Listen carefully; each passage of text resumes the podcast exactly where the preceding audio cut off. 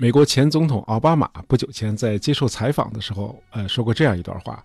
他说：“这个社交媒体是一项了不起的发明，它让每个人都能发出自己的声音，但是不能不负责任的乱用社交媒体，因为你不负责任的讲话会影响到人们对一些复杂事情的理解，从而使得错误的信息和偏见得到认可和传播。”呃，他这番话我非常的赞同啊！一个显而易见的事实是，几乎所有的人都喜欢听和自己的认识相同或相近的观点。哎，你只要能说到我的心坎上，那你说的就是对的。我才不管这件事的真实面貌到底是啥样的。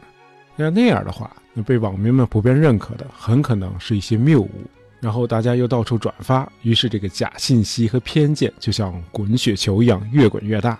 啊，就拿前一段这个朋友圈和微信群里流传的一条信息做例子吧。呃，这个信息是这样说的：这个圣诞节狂欢夜源自1898年八国联军在辽宁省丹东市屠杀中国人的屠杀之夜。呃，这个假信息虽然拙劣，但是借助社交媒体的传播却非常快。好，那么我们这期节目呢，就试着讲一讲1900年那次国难到底都发生了什么。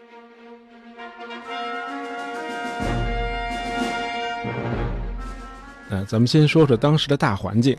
呃，两次鸦片战争以后，这个清政府中有不少的这个有识之士呢，开始探索我们国家自己的近代化道路。哎，就开展了洋务运动。这个工厂啊、铁路、电报、航运，甚至技术含量很高的海军，都在列强的协助下兴办起来了。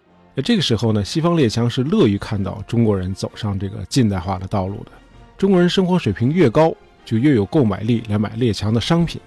同样，中国人越多的接受现代教育，那么列强在中国的投资者就能越多的雇佣到高素质的劳动力。因此，这个二次鸦片战争之后三十多年，除了争夺越南那次短暂的中法战争之外，中国和列强不但不再刀兵相见了，甚至还有一段蜜月期。哎，双方只有合作，几乎没有对立。哎，仅仅在一八七五年，就有四百零八名西方人在清政府中任职。这中间有二品大员丁伟良啊，他的原名叫 William Martin，嗯，还有长期担任中国海关总税务司的赫德，哎，这就让人费解了。这个中国和列强这种相对友好的关系，怎么会在一九零零年突然来了个大逆转，以至于八个国家要组织联军来攻打中国呢？哎，这事儿非常的复杂。其实很多事情的发展都是复杂的。那看似的突变，通常都是多种因素叠加起来引发的。呃，一九零零年的庚子国变也不例外。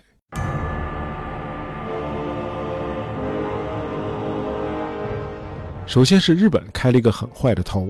这个甲午战争中国战败后，中日签订马关条约，日本人呢就狮子大开口啊，提出了巨额赔款。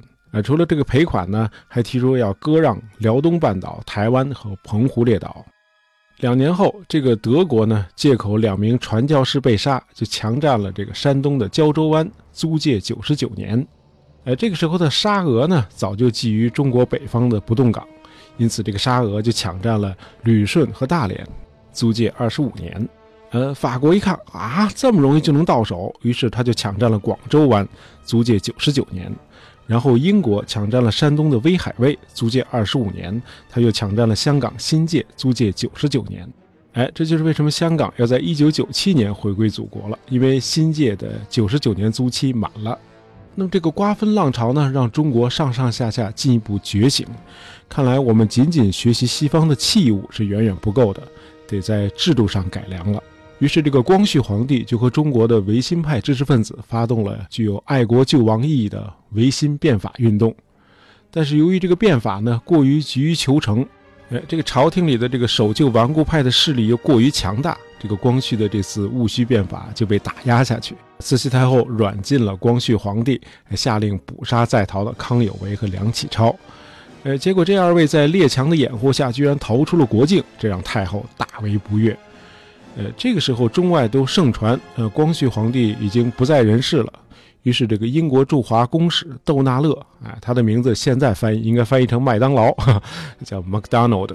啊，这个窦纳勒呢就召会清廷说，如果光绪皇帝真的去世了，你们不会得到各国的谅解。这个你们呢，指的就是慈禧和他宠信的那帮守旧派大臣。哎，你别说，这帮守旧派的大臣们天天都盼着这个光绪皇帝赶紧死，因为如果太后先驾崩了，那光绪皇帝势必要重掌朝政啊，那这帮守旧派可就惨了。于是他们就撺掇这个慈禧太后废掉光绪，于一九零零年一月二十四日以光绪皇帝的名义颁布诏书，立端郡王载漪的十五岁的儿子溥俊为大阿哥。哎，这个载漪呢，就是后来义和团事变的主要祸首之一。哎，立载漪的儿子为大阿哥，就是计划废除光绪皇帝。于是，这个慈禧太后呢，就邀请各国公使来紫禁城观礼啊，我们皇帝要禅位了。哎，结果公使呢，一个都不来。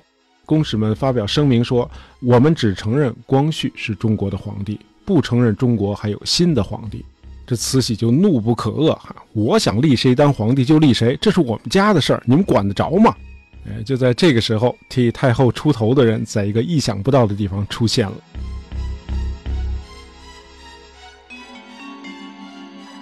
话说，在十九世纪的最后几年，山东鲁西平原，哎，突然兴起了一股神权热。教授神权的人宣称，哎，通过念咒、喝符、烧香，可以神灵附体，从而刀枪不入。这就是义和拳。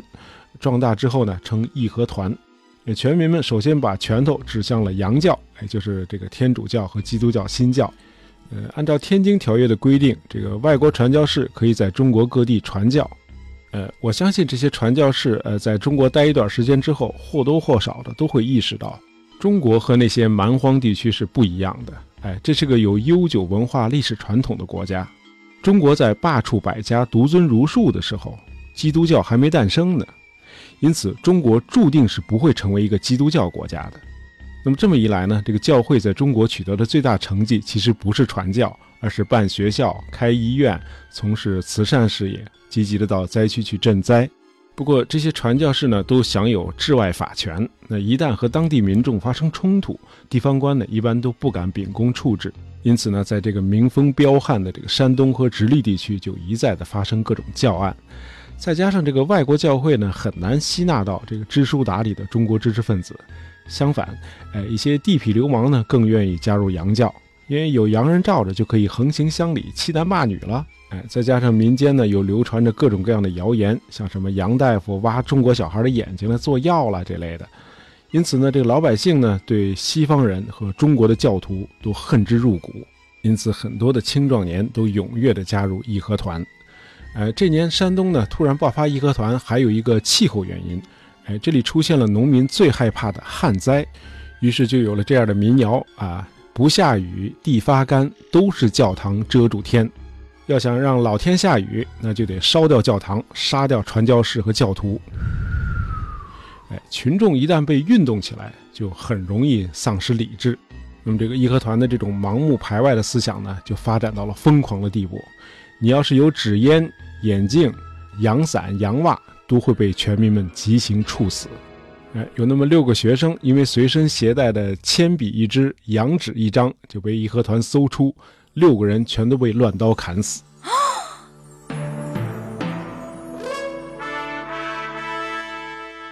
那么，打着扶清灭洋的旗号，这义和团呢，很快就发展到了京津地区。呃，五月二十八日，英国公使窦纳勒意识到这个义和团马上就要入城了，这个使馆危在旦夕，于是呢就召会清政府，要求洋兵进京保卫使馆。六月三日，有四百四十五名各国水兵和陆战队员进驻这个北京东交民巷使馆区。接着，六月十日，西摩尔率领后续的两千联军，在征得清政府同意之后，从天津出发了。你如果是慈禧，这个时候你也会很难做出抉择。那朝廷里是完全针锋相对的两派意见。那个一心想让自己的儿子当皇帝的载漪和另外几位这个顽固派大臣，什么刚毅啊、赵书翘啊，就一起就力劝慈禧千万不要遣散义和团，应该放义和团进城，利用他们来和洋人作战。而这个光绪帝荣禄、奕匡和包括广东的李鸿章在内的众多封疆大吏们，都要求坚决地镇压义和团，同时与洋人谈判，和平地解决事端。这个慈禧太后呢，其实是个智商很高的人，她一点也不糊涂。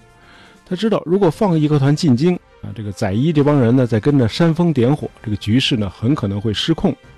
但是呢，如果倾向于改革派的观点，那么列强的军队进京之后，会不会把我老太太给搞掉，让光绪重掌朝政呢？哎，这个更可怕。于是六月十一日，义和团被允许进京，很快陆陆续续有十万全民进入了北京城，局势真的就失控了。义和团先是烧掉了十一座教堂，为了烧掉一家卖西药的中国药店，哎，引发了大火，把前门的一千多家商铺烧成了一片废墟。然后义和团又在庄王府门前开设屠杀刑场，提出要杀掉一龙二虎十三羊。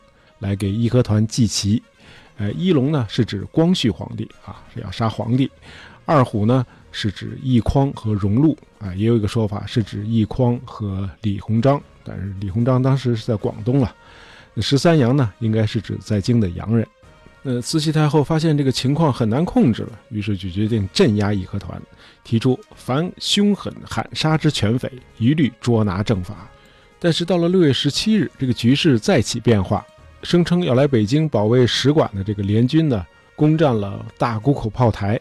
这时候，这个载一、刚毅这帮人呢，赶紧的这个紧锣密鼓的游说，让慈禧确信这个洋人已经动真的了。一旦真的打到北京城，势必会要求太后归政于光绪皇帝。于是，慈禧的政策再次转了一百八十度，称义和团为义兵，并以光绪的名义向英、美、法、德、意、日、俄、西。比和澳十一个国家同时宣战。What？接着，清军和义和团一道开始进攻东交民巷的使馆区和西什库教堂。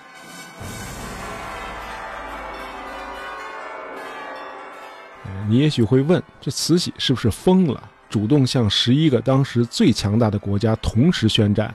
哎，他当然没有疯，在退无可退的情况下，他只能寄希望于以战促和。哎，这就是为什么清军在进攻使馆的时候总是打打停停，甚至还出现了给被围困在使馆区里的洋人送瓜果蔬菜这种在今天看来完全属于人道主义的举措。那么到了八月十六日，八国联军攻陷了北京城，慈禧呢这天就带着皇室出逃，在出走时还发布上谕，把战争的责任推到了义和团的头上，并且命令各地的清军绞杀义和团。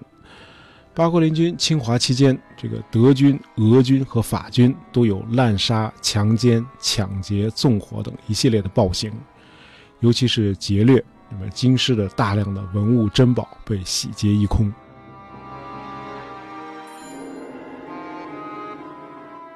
那么回忆这段令人不堪回首的往事，给我本人的启发是：呃，人性虽然是不变的，但是人类的事物却是错综复杂的。呃，任何复杂的事件都是由多个侧面组成的，由多种因素导致的。比如今天这个故事，这里面既有中外矛盾，也有国内改革派和守旧派之间的矛盾；既有文化意义上的儒家思想和基督教的矛盾，也有这个社会层面的教会和我们国家北方农民之间的矛盾。那么，只有深入的了解这些因素，才能够看清一九零零年那场乱局的真相。好，我们今天的历史故事就讲到这儿。喜欢大爷杂货铺的朋友，别忘了订阅我们的专辑，这样就不会错过我们的新节目了。感谢大家收听，我们下期再见。